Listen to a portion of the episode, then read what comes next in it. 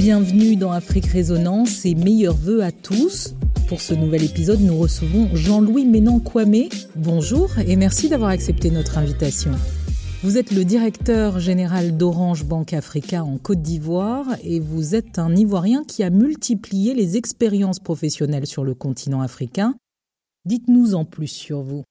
Bonjour Tatiana, merci pour cette invitation. Je suis euh, de nationalité ivoirienne, euh, également de nationalité française.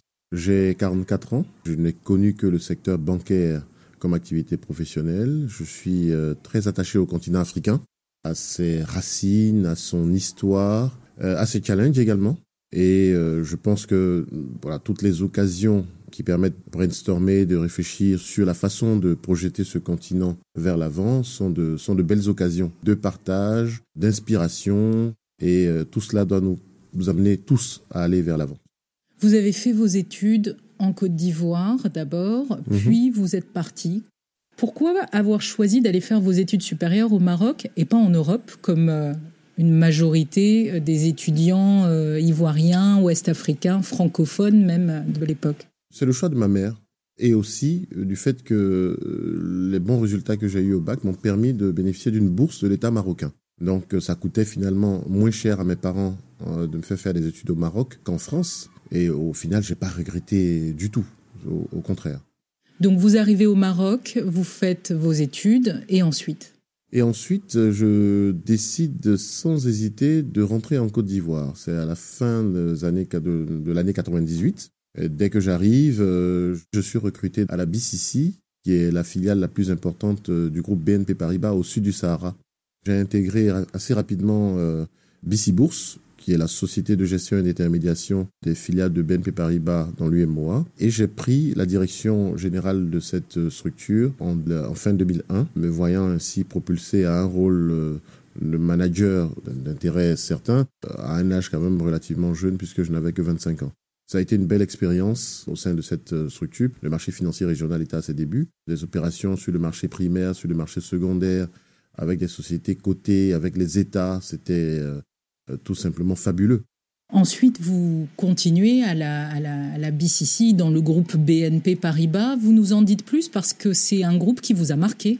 Oui, oui, oui. Euh, dans mon confort de directeur général d'une société de bourse, une proposition m'a été faite d'intégrer l'inspection générale de BNP Paribas. Alors l'inspection générale, c'est le sein des saints de ce, de ce groupe où tous les dirigeants dans le monde sont formés. Corps d'élite, 150 personnes appelées à faire des missions d'audit donc euh, dans tous les démembrements de BNP Paribas euh, dans le monde entier. Donc là, géographiquement, vous quittez Abidjan pour Paris Absolument, je quitte Abidjan pour Paris et j'ai passé trois années à l'inspection générale à Paris.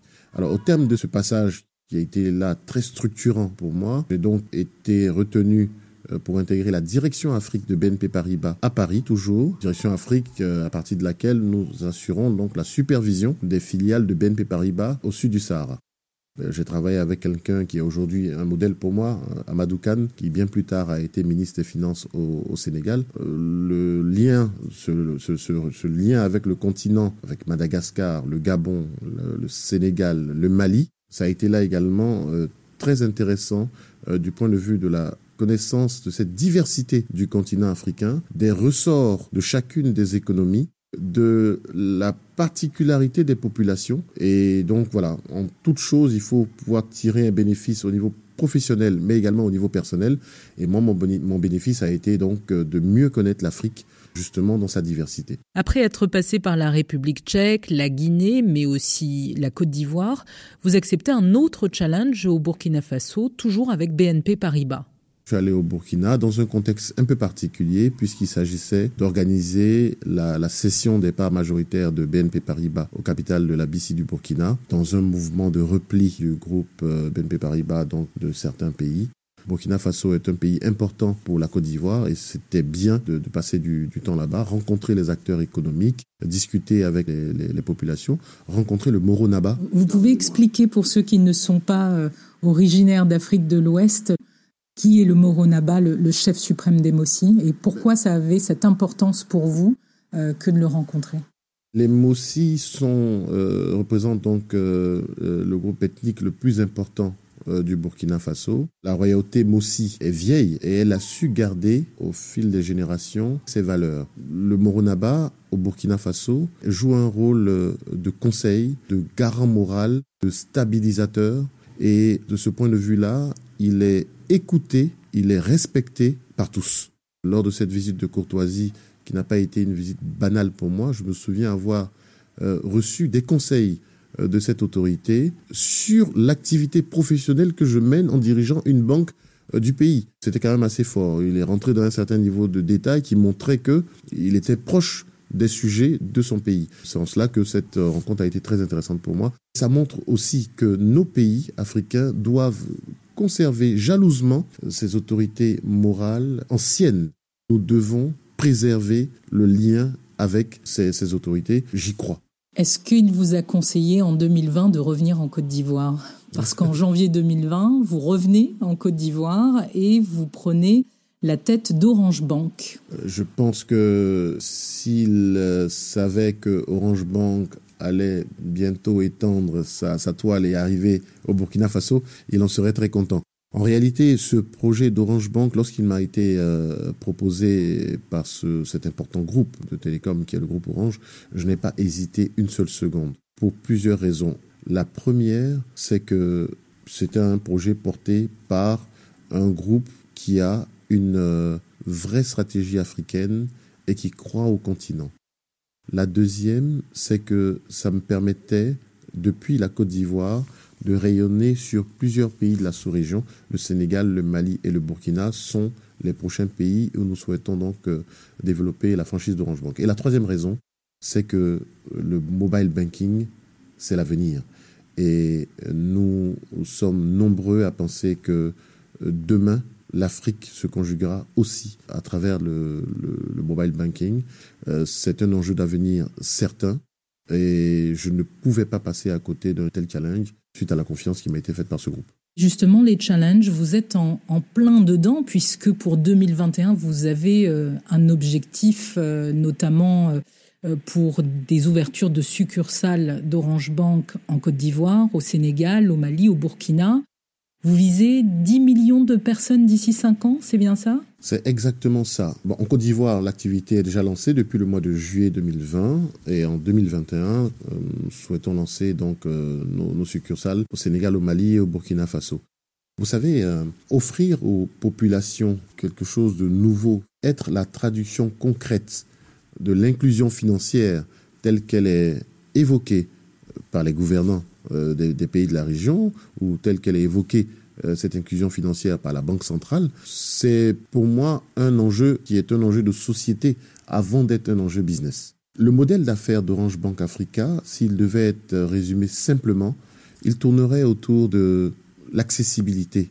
C'est une offre de crédit et d'épargne qui est accessible sur tout le pays, sur tout le territoire, notamment grâce à, l'accès à la 3G, grâce à Internet. Le deuxième point, c'est l'instantanéité. Être en capacité de répondre en quelques secondes à une demande de crédit qui est formulée par un client qui se trouve dans n'importe quel endroit du pays, c'est très intéressant. Si on prend un exemple simple, euh, Fatimata est à Louga, au Sénégal, au nord du Sénégal. Fatimata a déjà acheter sa parcelle de terre et maintenant elle a besoin eh bien, de pouvoir acheter un groupe électrogène qui va peut-être lui coûter 200, 300 000 francs CFA. Est-ce que Orange Bank aujourd'hui peut répondre à ce besoin de crédit euh, qu'elle va avoir pour la hauteur de 300 000 francs? Oui, le modèle que nous avons permet de répondre à ce type de besoin. Nous mettons l'accent pour toucher la masse de la population de nos pays respectifs, nous mettons l'accent sur les crédits de petits montants. Il se trouve que nous avons lancé nos activités depuis peu et donc nous octroyons des prêts de 5 000 à 100 000 francs que nous allons faire monter progressivement à 250 000, puis à 500 000, puis à 1 million de francs CFA. Donc pour tout besoin qui se situerait dans cette fourchette, donc de 5 000 à 1 million de francs CFA, certainement d'ici 2021, nous serons en mesure de répondre de façon instantanée à ce type de demande. Quand vous dites instantané, concrètement, pour, euh, pour le consommateur lambda, ça veut dire quoi? Ça veut ça dire, dire qu'il que... a sa réponse dans, dans, la matinée, dans la journée? Ça veut dire Il a sa réponse en moins de 10 secondes. 10 secondes, c'est le temps suffisant pour nous pour analyser le profil de risque d'un client demandeur de crédit. Euh, c'est quoi le profil de risque? C'est à travers donc euh, ses usages téléphoniques, donc euh, volume de consommation téléphonique, volume de transactions mobile money, fréquence de transactions mobile money, etc. Nous avons plusieurs données que nous triturons avec nos systèmes informatiques puissants puisque nous avons mis beaucoup de moyens justement pour ce, cette réponse en temps réel que nous souhaitons. Nous sommes en capacité donc euh, d'analyser que l'individu X est moins risqué que l'individu Y, et c'est ainsi que nous prêtons plus à l'individu X qu'à l'individu Y. Comment vous allez faire pour démocratiser dans les esprits euh, euh, cet outil de crédit, c'est-à-dire Comment est-ce que vous allez faire aujourd'hui pour que cette information arrive justement jusqu'au plus petit consommateur? C'est l'un des enjeux majeurs de notre euh, modèle d'affaires, puisque vous l'aurez compris, nous nous adressons finalement à tout le monde. Ça passe par euh, une campagne de communication bien pensée, ça passe aussi par des actions de terrain que nous allons multiplier. Nous souhaitons être proches des populations en allant vers elles pour leur expliquer en fait de quoi il s'agit. Il s'agit également dans cette communication d'attirer l'attention sur les enjeux que représente la demande d'un crédit. Un crédit, quand on le, contracte, ben, c'est parce qu'on a un besoin à satisfaire et c'est parce qu'on sait qu'on va le rembourser. C'est très important. Et les clients devront savoir qu'en remboursant les petits crédits que nous leur octroyons, ça leur permettra de pouvoir réemprunter de nouveaux montants mois après mois, trimestre après trimestre, et ainsi soutenir donc leur activité. C'est un enjeu également, l'éducation financière, que nous ne souhaitons pas rater. Nous sommes dans un paysage où le taux de bancarisation aujourd'hui reste extrêmement faible. Comment est-ce que aujourd'hui vous comptez réussir là où les banques, les banques traditionnelles, ont encore énormément de travail à faire Le modèle d'Orange Bank Africa s'appuie beaucoup sur la réussite de notre illustre prédécesseur qui s'appelle Orange Money. C'est parce qu'Orange Money a aujourd'hui des millions de clients dans chacun de nos pays, près de 10 millions par exemple en Côte d'Ivoire, parce que ces 10 millions de clients existent. C'est parce que ces 10 millions de clients ont un téléphone, ont un compte de mobile money, que nous pouvons proposer des activités de mobile banking. Donc, euh, comment nous allons y arriver? Mais par le téléphone, tout simplement, grâce à notre application, grâce à notre accès par les shortcodes USSD, euh, ben, nous avons un accès direct à 10 millions de personnes. Donc 2021, le programme est chargé avec ce lancement de, des succursales en Afrique de l'Ouest. Quid de l'Afrique centrale? Orange a une implantation très importante en Afrique centrale pour ne citer que celle du, Cameroun. Et je, sais que euh, notre filiale là-bas euh, d'Orange Cameroun travaille à euh, lancer une activité de mobile banking dans le respect de la réglementation de la BEAC. Et bien évidemment, Orange Bank Africa, depuis Abidjan, sera partie prenante de cette initiative.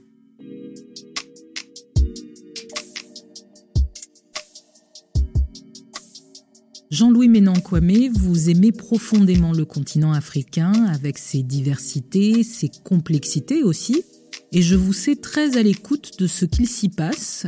Quelle est votre Afrique de demain? C'est une vaste question. chacun y va de son commentaire, chacun y va de son de sa vision. L'Afrique de demain, elle doit d'abord être stable.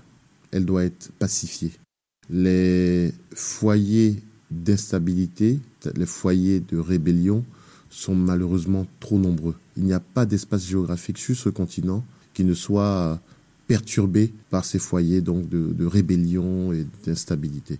D'abord, nous devons mettre notre intelligence en commun pour pacifier ce continent. Cette pacification, elle doit se faire par euh, des règles et par le respect de ces règles. C'est pour moi le fondement à partir duquel ben, on peut bâtir. Mais qui va établir ces règles? Aujourd'hui, on a des dirigeants euh, divers et variés avec euh, des, postures différentes selon les pays.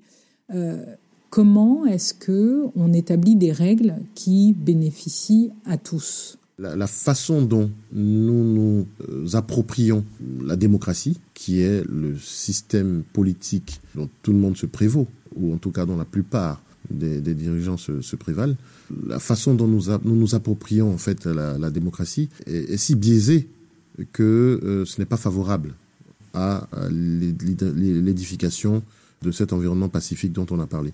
Comment on le fait? On le fait en respectant les populations. Comment on le fait? On le fait en ayant une Assemblée nationale qui soit un, espace de débat plutôt qu'une caisse de résonance. On le fait en travaillant à ce que les lois soient expliquées aux populations. Donc ce, sont les dirigeants politiques qui sont garants de ça Ce sont les dirigeants, évidemment, qui sont garants de cela. Après, c'est l'affaire de tout le monde. Les règles, les codes, les lois doivent être mieux respectées. Il faut qu'on passe un peu plus de temps à mieux les respecter. Et ça, ça suppose que ceux qui doivent les faire respecter soient eux-mêmes exemplaires. Alors à la fois, vous mettez cette responsabilité sur les dirigeants, certes, mais il y a aussi, euh, vous parlez avec votre exemple là, d'une éducation citoyenne.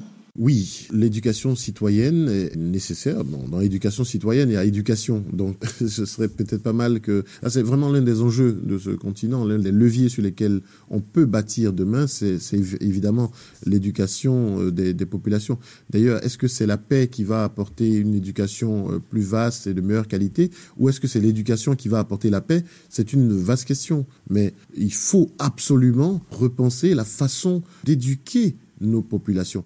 Je suis quand même un peu surpris que aujourd'hui encore, la pédagogie qui est utilisée dans nos euh, systèmes éducatifs pour les pays donc euh, anciennes colonies, que nous soyons encore calqués sur des modèles français qui eux-mêmes sont en train d'évoluer il faut penser notre modèle. Je vous donne l'exemple des mathématiques. Euh, ce serait peut-être bien pour nous de nous inspirer de ce qui est fait à Singapour et en Chine dans l'apprentissage des mathématiques, plutôt que de calquer ce qui est fait en France. En parlant de ces programmes d'éducation, euh, on entend souvent dans euh, les pays qui ont connu des crises que des générations ont été sacrifiées mais les nouvelles générations se retrouvent confrontées à parfois des classes dirigeantes qui, elles, n'ont pas changé.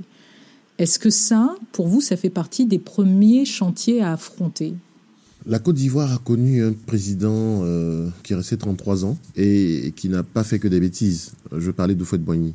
Donc je n'ai rien contre euh, la longévité des dirigeants. Par contre, cette longévité, elle doit être respectueuse des lois et elle doit être vertueuse. Elle doit tirer le pays vers l'avant. Donc l'exemple de la Côte d'Ivoire sous feu de Boigny, c'est respectueux des lois parce que voilà, il pouvait être euh, président pendant 33 ans ou plus et il a tiré ce pays vers le haut indéniablement. Nous continuons à vivre aujourd'hui sur certains de ses acquis. Donc le problème, à mon avis, ne se pose pas tant en termes de génération, il se pose en termes de valeurs. Les valeurs qui sont portées par les dirigeants, qui doivent diriger par l'exemple. Et c'est parce qu'ils sont exemplaires que les populations souhaiteront non seulement les imiter, mais respecter leurs paroles, respecter ce qu'ils disent de faire. Parce que, voilà, ce sera un leadership incontesté. Ce sont les valeurs qui doivent être, euh, à mon avis, recherchées, plutôt que l'oiseau rare, euh, jeune. Euh, franchement, je, suis jeune, mais je pense que le, le, sujet ne se pose pas tant en ces termes. Ces valeurs peuvent être incarnées par des jeunes, par des femmes et par des personnes moins jeunes.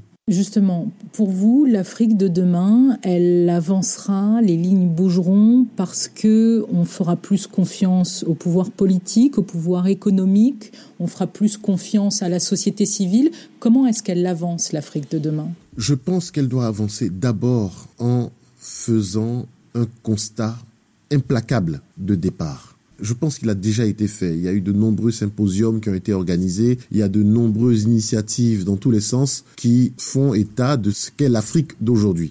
Une fois qu'on part sur ce constat qui est un constat en de nombreux points de carence, il faut euh, bâtir pour demain. Et bâtir pour demain, euh, je parlais de l'environnement pacifié que nous devons rechercher, euh, je, je, peux aussi m'arrêter quelques instants sur des incontournables.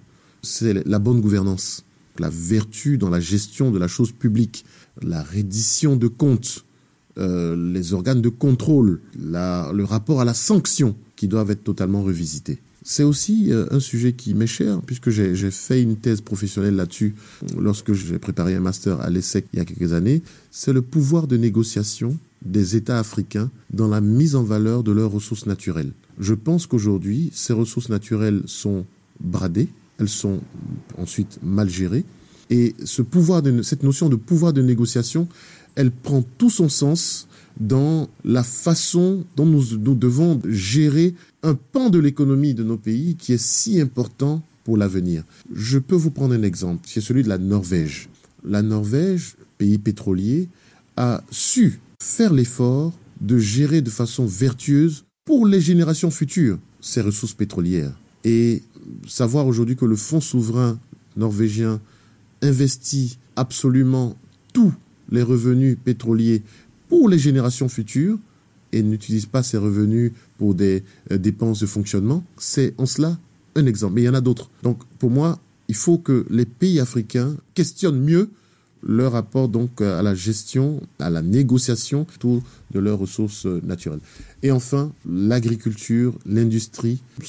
une fois que je dis ça, j'ai mis tout le monde d'accord. Je peux me rajouter l'énergie. Mais autour de l'agriculture, de l'industrie et de l'énergie, il y a des écosystèmes qui sont des vrais foyers d'emploi. Il y a des écosystèmes qui sont pourvoyeurs de revenus pour une masse importante de population et également pour l'État.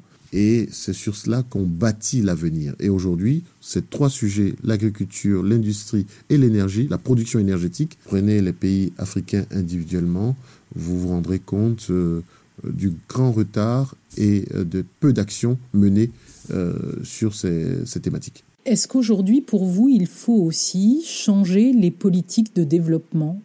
Les politiques, changer les politiques de développement, forcément, oui, lorsque elles ne sont pas suffisamment long-termistes, lorsqu'elles ne sont pas suffisamment au service des populations, lorsque on ne peut pas les challenger euh, suffisamment.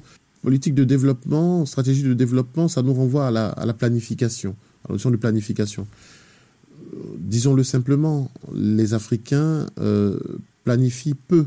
Ils sont plutôt dans la gestion quotidienne ou dans la gestion court-termiste. Et je pense que nous avons besoin de faire ce saut qualitatif en planifiant sur des périodes plus longues. Planifier sur 30 ans, sur 50 ans, c'est ce qu'il faut faire.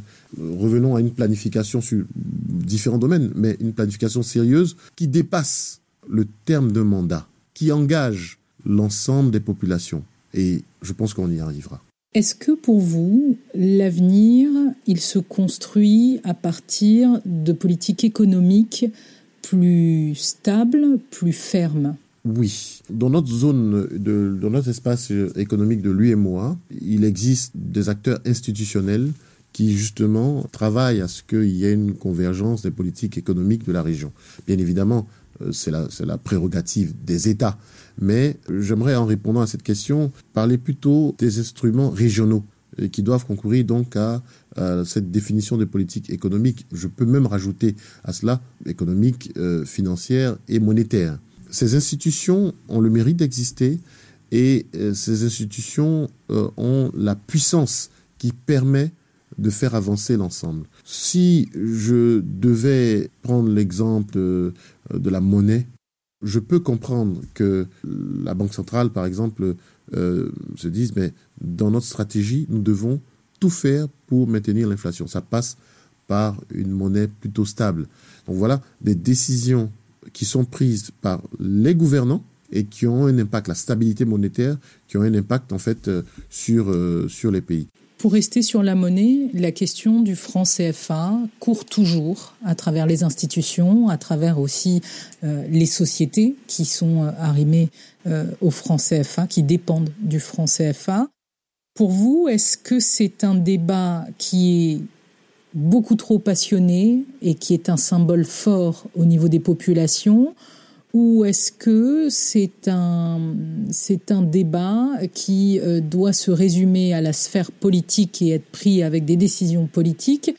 On entend peu les institutions monétaires et financières sur cette question Sur le sujet du franc CFA, il y a euh, la forme et il y a le fond. Dans la forme, on n'y est pas du tout. On n'y est pas du tout. Ce sujet n'a été débattu dans aucun parlement d'aucun pays de l'UMOA.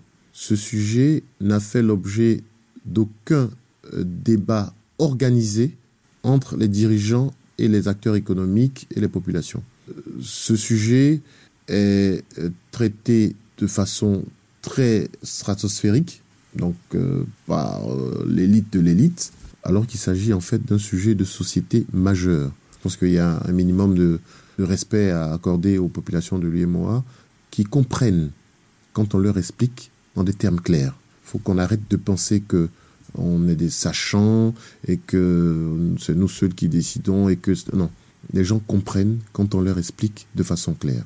Dans le fond, il est pour moi pertinent de questionner un modèle qui n'a pas été visité pendant des décennies. J'ai été étudiant au Maroc. Le dirham marocain est arrimé à un panier de monnaie. Depuis 20 ans, la parité entre le dirham et l'euro, ben, c'est une parité en fait, euh, si vous regardez le différentiel de parité sur ces 20 ans, ben, il a été plutôt stable. Il se trouve dans un couloir qui est ténu, qui montre bien que lorsqu'on a une monnaie locale qui n'est pas utilisable en dehors des frontières du, pays, en l'occurrence le Maroc, ça n'enlève rien à la stabilité de la monnaie. La stabilité de la monnaie n'est pas liée à un arrimage à une et une seule monnaie. Beaucoup de gens l'ont dit, l'économie de nos pays est désormais diversifiée du point de vue des rapports avec d'autres régions du monde que la seule zone euro ou que la seule France. Je veux parler de la Chine, du Brésil, euh, de la Russie ou, ou d'autres pays. À partir de ce moment-là, je pense que effectivement, dans le fond, il est normal qu'on puisse arrimer euh, le, franc CFA ou l'écho demain à un panier de monnaie qui soit plus représentatif des échanges. Euh, j'ai oublié le dollar, évidemment, hein, pour la partie donc des pays qui sont euh, producteurs de pétrole ou les pays qui sont dans l'extraction minière. Donc, arrimer cette monnaie locale de lui et moi, de la CDAO, un panier de monnaie, c'est ce qu'il faut faire le dernier élément à indiquer, c'est que il faut travailler à avoir des économies solides, des économies locales et régionales solides, pour justement se donner les chances d'avoir une monnaie stable dans le temps. Cette solidité, elle passe par euh, la production énergétique, par l'industrialisation, par une agriculture forte. Elle passe par des exportations qui sont en montant, en volume euh, beaucoup plus euh, beaucoup plus importante que les importations. Et franchement, les, ingrédients pour y arriver sont connus. Il ne faut pas qu'on ait peur.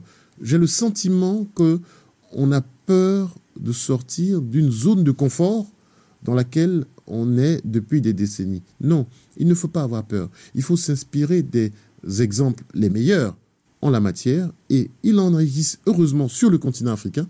Il faut s'inspirer de, de, ces exemples pour euh, bâtir une monnaie euh, de demain qui sera donc euh, favorable aux populations, qui fera en sorte que l'inflation sera jugulée et qui permettra donc à ces économies de, bien, se, bien se porter. L'économie a été et reste encore en cette période de pandémie mondiale au cœur des préoccupations, que ce soit euh, aux États-Unis, en Europe, sur, en Asie et, sur le continent africain.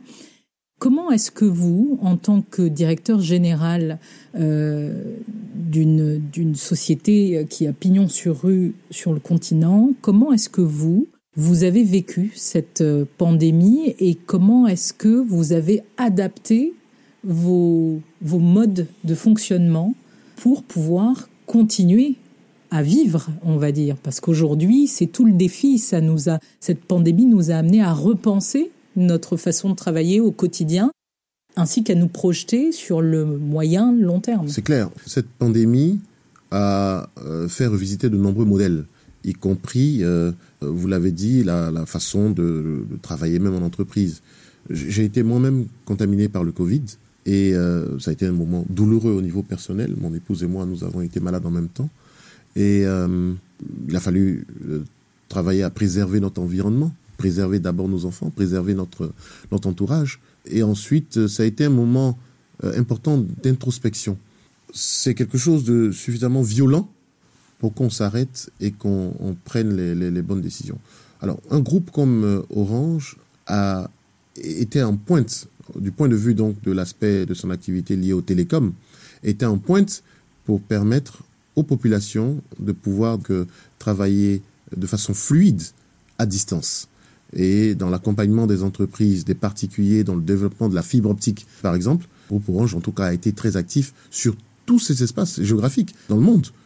Il y a également euh, le fait que vis-à-vis des clients, ou les entreprises qui étaient donc en relation avec des, des, clients, évidemment, il fallait repenser le modèle. Il se trouve que Orange Bank, dont le modèle a été pensé avant la connaissance de cette maladie, il se trouve qu'Orange Bank, avec son, son absence de contact direct avec les clients en misant sur le digital, ben, répond à un besoin des populations aujourd'hui qui est d'avoir le minimum possible de contact dans tout ce qu'on fait. Ça tombe bien, pourra emprunter de l'argent, placer de l'épargne euh, avec Orange Bank. Et donc, euh, en cela, le groupe Orange a, sans le vouloir, apporté une réponse à un problème en fait qui est survenu et à mon avis euh, problème auquel on devra faire face pendant longtemps. Alors justement, en pleine pandémie, on a plus de temps.